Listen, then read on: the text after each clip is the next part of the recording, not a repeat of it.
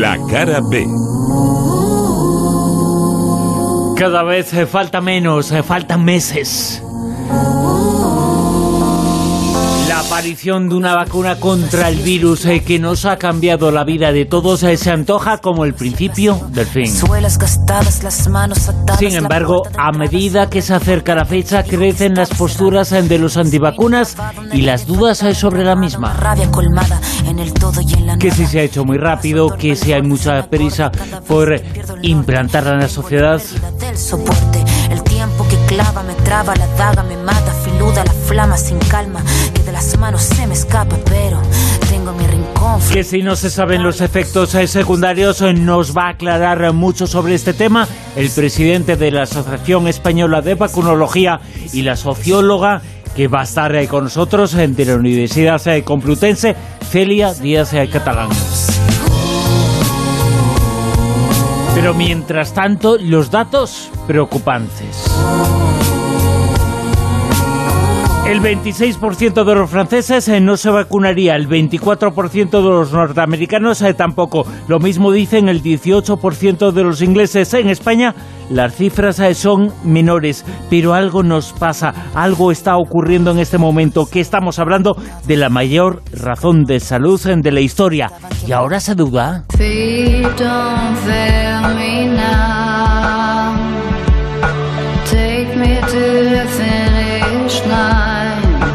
Pero un 29% de los españoles creen que el virus es artificial, eh, como las pruebas eh, para demostrar que no es natural son del 100%, cuando se conocen, el 29% sigue creyendo eso. Y es que este tipo de pensamientos se han convertido en rígidos, eh, son a priori, pero a lo priori se ha convertido en la realidad. En su libro Este virus eh, nos vuelve loco, que se acaba de publicar uno de los filósofos eh, más importantes del mundo, Bernard Henry Levy, recuerda que los comportamientos humanos están haciendo buena esa definición según la cual una pandemia es un asunto de relaciones eh, sociales y después médicas. También recuerda Levy cómo vigilar y castigar se ha convertido en la actitud eh, predominante de, esta pandemia. El planeta, dice Levy, sigue girando, que a diferencia de otras eh, pandemias, este permanecerá en el recuerdo. Esta pandemia permanecerá en el recuerdo, siendo más leve que otras que hemos olvidado que el botón de pausa que hemos pulsado para abrir un paréntesis ha sido aprovechado por la sinrazón de unos y otros para subirse al carro.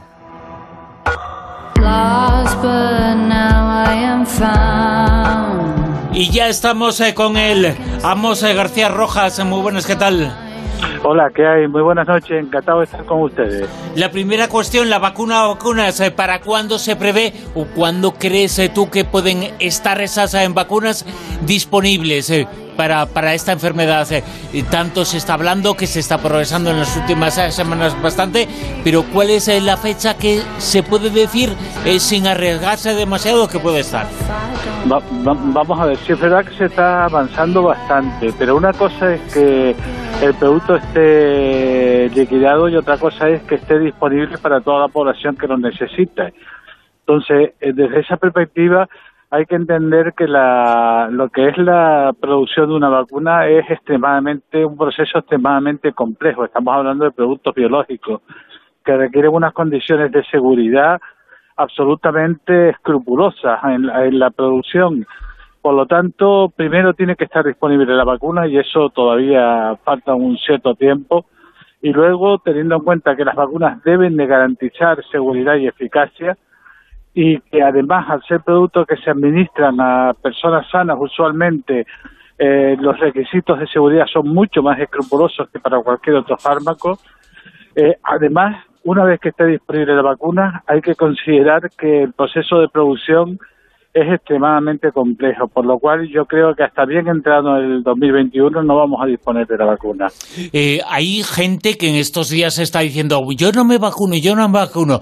Eh, ¿Es obligatoria eh, la vacunación? ¿Sería obligatoria o no sería obligatoria? Porque esta duda legal, de derecho, la tenemos todos. ¿Alguien se puede negar a ser vacunado? Sí, la vacuna no es obligatoria en nuestro país, salvo situaciones muy especiales de riesgo para la salud pública en la que se puede aplicar un real decreto de medidas urgentes en materia de salud pública que puede hacer obligatoria la vacuna o obligatoria otra medida eh, de, salud.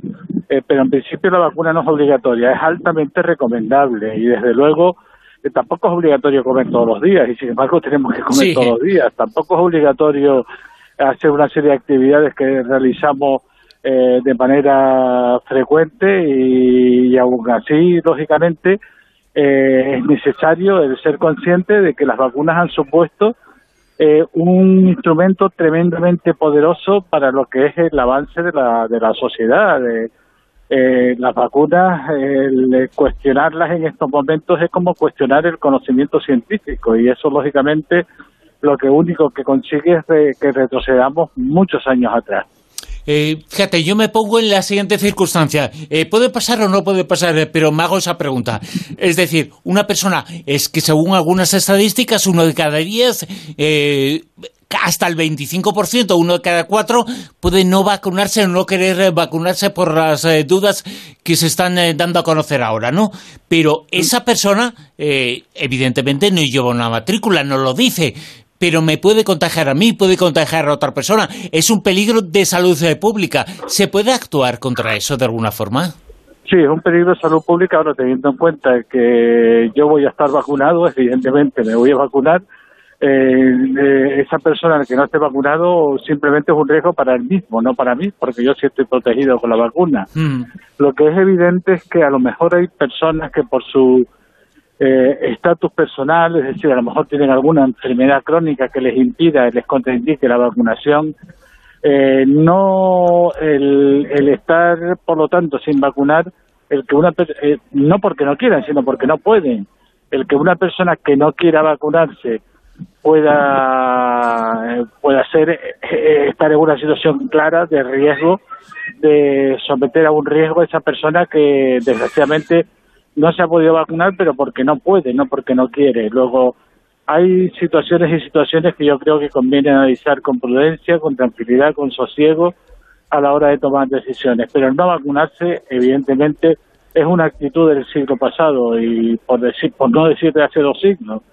Y sin lugar a dudas, la defensa de la no vacunación pues debería llevar aparejada la defensa del consumo de agua no potable. Claro, claro. El consumo de leche eh, no pasteurizada sino cruda, etcétera, etcétera. Es decir, es retroceder a la época en la que desgraciadamente la ciencia no había podido aplicar todos los conocimientos que en estos momentos ha podido aplicar. Para la investigación de las vacunas, eh, ahora se habla de que se inicia fase 3 en algunos casos. ¿Qué significa todo eso? ¿Y ¿Cómo se traduce el hecho de que comienza la fase 3 eh, porque se ha superado con éxito la fase 2? ¿Eso qué significa? Eh, el proceso de producción de una vacuna, como ya digo, es extremadamente complejo. Y lo que es un proceso normalizado de, de una vacuna nueva frente a una enfermedad es un proceso que dura aproximadamente eh, de cuatro o cinco años mínimo, mínimo. ¿Y por qué dura tanto tiempo? Porque es un proceso secuencial, secuencial, en el que hay una fase preclínica en la que se hacen ensayos fundamentalmente en animales, y después de la fase preclínica se entra en la fase clínica, que a su vez está eh, constituida por diferentes fases, una fase 1, una fase 2, una fase 3, en la cual se van experimentando, empezando a experimentar en, humanos de, en, diferentes ratios. Y es un proceso evidentemente complejo, complicado, que dura mucho tiempo.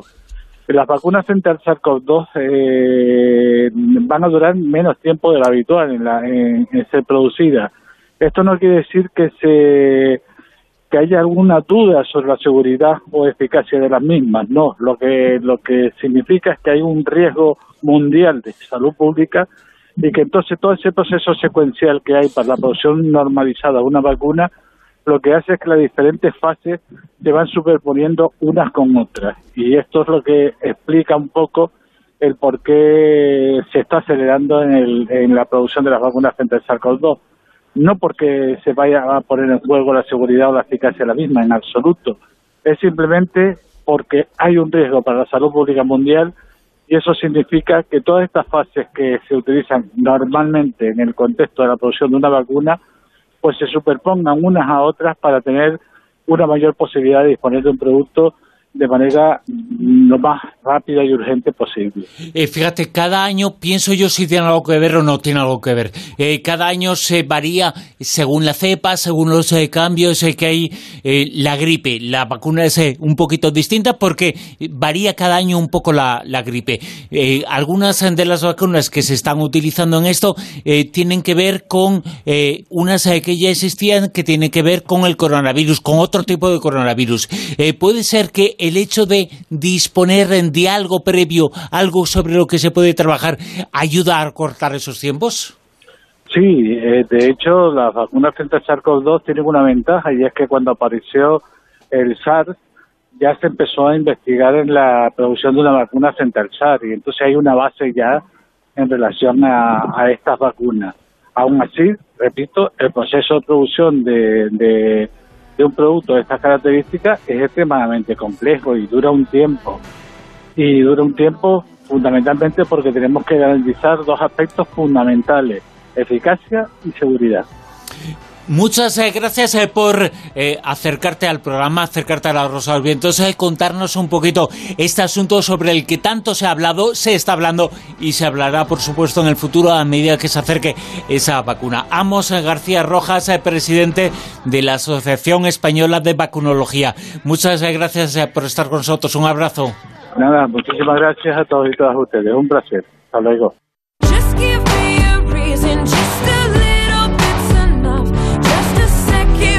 Y en la búsqueda de información nos hemos encontrado un texto riguroso y científico que aborda el crecimiento de determinadas ideas tan firmes en las mentes de algunos como poco científicas. Seguramente la incertidumbre por el futuro es lo que ha hecho crecer a este tipo de ideas.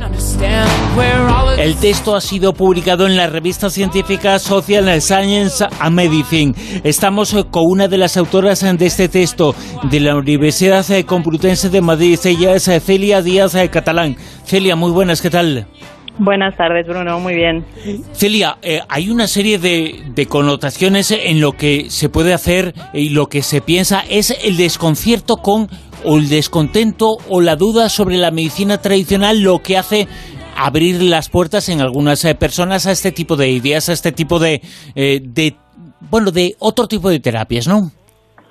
Sí, efectivamente, hemos visto en este estudio, basado en, el informe que se hace de cada dos años de percepción social de la ciencia y la tecnología, eh, que lo aborda el, la FECIP, eh, lo que hemos visto es que si bien eh, parece que, bueno, pues que normalmente se habla de la relación de las pseudoterapias, ¿no? conocidas como pueden ser la acupuntura, la homeopatía, el reiki, son concretamente las que hemos estudiado desde esta encuesta, eh, parece que está más relacionada con ser reticente a las vacunas, pero lo que hemos visto es que, eh, bueno, pues esto más bien, esta confianza en estas pseudoterapias es más bien una consecuencia de la falta de confianza en eh, prácticas médicas, ¿no? Eh, claro, esto está muy relacionado y, bueno, pues lo estamos viendo, desgraciadamente, demasiado amplificado estos días, ¿no? En el que parece que, bueno, pues se culpa un poco a, a, desde Bill Gates a Soros a bueno aquí hay una mezcla no de, de cuestiones un poco enrarecidas acerca de la vacuna de, de la covid de diferentes males. Entonces eh, claro esto de dónde sale pues un poco como hablabas al principio de esa incertidumbre no nadie tiene certezas eh, y esta es una de las ventajas de la ciencia, que nunca nos va a ofrecer una certeza, siempre vamos a poder derribarla cuando tengamos nuevo conocimiento. Pero, pero lo, que se pensaba hasta ahora, bueno, pues eh, podía ser anecdótico, eh, simpático si quieres, igual no tanto, pero, pero bueno, es que ahora estamos en una situación muy grave y según las estadísticas varía de país en país, pero hasta una de, de cada cuatro personas se puede aceptar este tipo de teorías y puede dudar de la vacuna cuando llegue, que va a llegar, pero una de cada cuatro personas, estamos hablando de mucha gente. Eh, ¿Qué es lo que ha pasado? Bueno, aquí se juntan varias cosas. Eh, primero, eh, claro, todavía no hay una información. A ver, por ejemplo, viniendo al caso español, tenemos que realmente la gente reticente a las vacunas es, es poca, ¿eh? O sea, más del 90% de la población cree que son buenas o beneficiosas. Eh, ¿Qué pasa con ese, eh, ese 10% restante que puede aumentar en el caso de eh, que encontremos la vacuna de, de la COVID?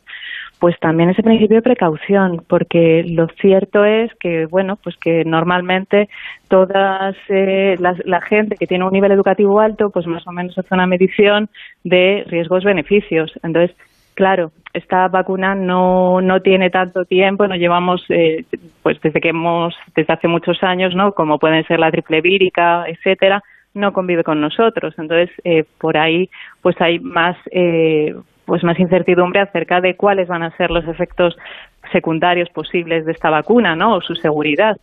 Entonces, bueno, pues aquí puede aumentar ese porcentaje de gente que no está dispuesta a vacunarse. Pero en cualquier caso, eh, creo que también hay una cuestión de falta de información, ¿no? Dado que todavía no existe una vacuna, no se ha podido informar de cuáles van a ser los procesos o cuál ha sido el proceso hasta llegar a ella y cuáles son eh, pues los experimentos que han sido eh, que han probado no la seguridad de tal vacuna entonces bueno eh, todo lo que es eh, hablar ahora por parte de otros agentes ¿no? que provocan ruido etcétera pues hombre ahora mismo es peligroso y desde luego en las redes sociales se está agitando mucho en torno a esos peligros y no tanto a los beneficios pero bueno pues eh, va a ser importante la labor que hagan eh, sobre todo pues eh, las instituciones públicas no de, sanitarias tanto de ciencia como como de salud pública. La culpa la tiene parte de la culpa de esta duda el, las cosas que ha hecho la industria no, no la ciencia la industria farmacéutica en los últimos años ha despertado muchas dudas en la gente y ahora se manifiestan. Y quizá parte de esa responsabilidad sea también de la actitud de la industria farmacéutica. Sí, lo que vemos en el caso español especialmente es que sí que hay una altísima confianza tanto en los científicos como en el personal eh, sanitario y médico. Eh, pero, claro, cuando la ciencia juega con el mercado, o más que nada se alía con el mercado, cosa que por otra parte es necesaria, pero ahí es donde crecen las reticencias, ¿no? Pues eh, muchas veces se ve que, bueno, pues que ese querer alcanzar eh, beneficios en un tiempo más limitado, o bueno, pues la, una, alguna falta de responsabilidad, o algún caso que siempre tiene, eh, es más sonado que otro tipo de problemas, pues claro, esto genera, realmente suscita muchas eh, preocupaciones a, la población, cosa que también por otra parte es normal. ¿no? Por lo que nos decías anteriormente, parece que todo esto que se dice es un poquito más de ruido que realidad, hay más confianza de lo que parece. Lo que pasa que igual quien tiene confianza no tiene redes digitales o no lo pone en redes sociales eh, porque para qué lo va a poner, ¿no? Hace mucho ruido los antivacunas. Sí, este es el problema, que, que, bueno, pues que la norma eh, no genera noticias, ¿no? También. Entonces, eh, por eso eh, no nunca vamos a ver una noticia de, ah, pues seguimos siendo el 90% de los que creemos en las vacunas.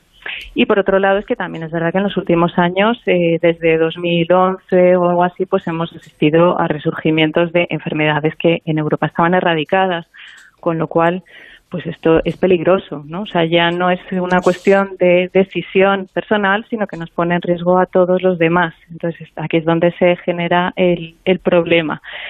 Y sí, efectivamente, ahora mismo en redes sociales el tema de antivacunas se ha tejido en, en una cuestión eh, bastante mágica, ¿no? Porque se juntan ya demasiadas cosas, que si hay vacunas, microchips en la vacuna, eh, ¿no? Entonces es, es un poco desproporcionado, pero efectivamente tiene mucha, eh, mucha amplificación, ¿no? Está por todas partes e incluso yo creo que todas y todos conocemos a alguien que está más por esa vertiente, ¿no? A mí lo que más me choca es la, la negación de la propia enfermedad, ¿no? Cuando, bueno, no sé, pero viviendo en Madrid creo que eh, todos hemos conocido a, gente que, pues que o bien ha fallecido o, ha tenido consecuencias bastante nefastas, ¿no? Entonces, este negacionismo no sé muy bien en qué se sustenta, para mí esta es mi, mi, mi gran intriga, pero desde luego está generando bastante ruido. ¿no?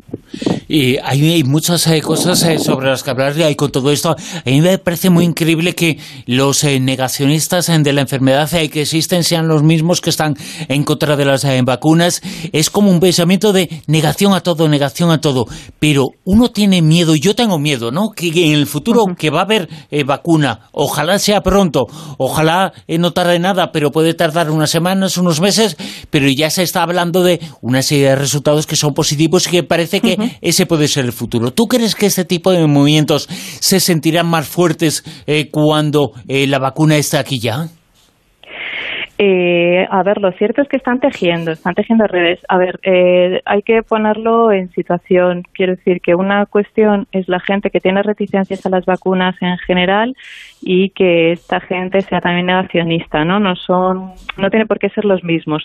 Sí que es verdad que ahora hay movimientos como incluso desde el Partido de los Verdes, etcétera, que movimientos más cercanos al ecologismo, aunque, pero no, no envuelve todo el ecologismo. Quiero dejar esto claro pero eh, sí que hay una petición incluso hablando de libertad para elegir si vacunarse o no, ya no solo de la COVID en el caso de que aparezca más o menos pronto, sino de cualquier vacuna, ¿no? Entonces, esto ahora está teniendo fuerza porque, claro, todos tenemos miedo, todos tenemos incertidumbre acerca de qué va a pasar si encontramos la vacuna, si no la encontramos, eh, qué va a pasar con la economía, etcétera, etcétera, ¿no? con nuestros seres queridos. Es que hay demasiadas eh, preguntas y pocas respuestas certeras ¿no? y claras. Eh, entonces, pues parece que sí que hay una mayor aspiración a creer en una magia que arregle esto o buscar por lo menos un enemigo común, ¿no? Que por ahí junta todas esas cosas, como pues pues ya que tengo incertidumbre, pues por lo menos me busco una certeza, ¿no? O sea, esto diría, sería así más o menos el, el mecanismo. Pero Sí, digo que hay gente que pregunta, bueno, cuando viene esa pregunta yo no entiendo absolutamente nada, ¿no? Pero eh, te lo habrán preguntado en algunas ocasiones. Eh, Celia, eh, ¿tú te vas a vacunar cuando llegue la vacuna? Pues si lo manda el médico lo hacemos, ¿no? Si lo manda el médico, lo hacemos, claro, eh, para mí sí. O sea, yo ahí tendré confianza, tengo confianza en nuestro sistema de sanitario y efectivamente me vacunaré. Eh, vamos, yo me imagino que al ser una enfermedad estacional como la gripe, eh, no sé si será. O sea, primero tenemos que conocer qué vacuna es. Lo que quiero decir es que no sé si solo se, se, se mandará a la gente con más riesgos, ¿no? Como puede ser la, la gripe estacional, o, a quién va a envolver esa vacuna, ¿no? Para quién va, va a estar. Entonces, eh, bueno, pues lo que sí es necesario, desde luego, es que cuando aparezca la vacuna y cuando se comercialice y se generalice su uso, es informar bien, ¿no? De todo esto, de quién es el que se tiene que vacunar, de qué, qué, qué conlleva, cómo se ha hallado, cuál es la seguridad que tiene. Esto sí es necesario. O sea, lo que yo diría es que nos tenemos que informar bien de con fuentes fiables de que de dónde sale esa vacuna y qué conlleva, ¿no? Celia Díaz eh, Catalán de la Universidad Complutense de Madrid, mil gracias eh, por aclararnos un poquito ideas y por eh, quitar mitos. hay mucho bulo y mucha mentira. Hay que ir a la información científica y la gente que sabéis sobre este tema y es muy importante hacerlo y además hacerlo siempre, pero sobre todo en este caso es que es tan tan importante y tan necesaria la opinión de los científicos. supongo que en estos días se nota más eh, que vuestra opinión es relevante para la sociedad. ¿Eh? Sí, eh, y aquí voy a reivindicar también mi propia disciplina, porque es cierto que también somos científicos, científicos sociales. Bueno, claro, claro. Claro, eh, no se recurre tanto a nosotras, ¿no? Como puede ser tanto a, pues, al equipo médico, etcétera, pero también vemos, pues, que, por ejemplo, todo lo que está sucediendo ahora, ¿no? De las reuniones familiares, eh, cómo se contagia, pues eh, tanto en reuniones familiares como en discotecas, qué pasa con los jóvenes, ¿no? Todas estas cuestiones, estos determinantes sociales para eh, suscitar un mayor contagio, pues quizá no han sido tan tenidas en cuenta y quizá porque eh, ha faltado ese componente de las ciencias sociales, ¿no? Dentro de todos estos equipos multidisciplinares y muy potentes, pero que desde mi punto de vista puedo decir que, creo que ha cojeado. ¿no? esto es una cosa que no la digo yo, sino que también es verdad que, es una reclamación que hacemos las ciencias sociales. ¿no? Celia Díaz eh, Catalán, eh, socióloga de la Universidad eh, Complutense de Madrid. muchas gracias por estar con nosotros y aclararnos un poquito este asunto en unas fechas tan importantes porque estamos viviendo una cosa extraordinariamente importante y tenemos que comportarnos bien en el futuro para la sanidad, pero también para la sociedad. Celia, muchas gracias. Muchas gracias a vosotros.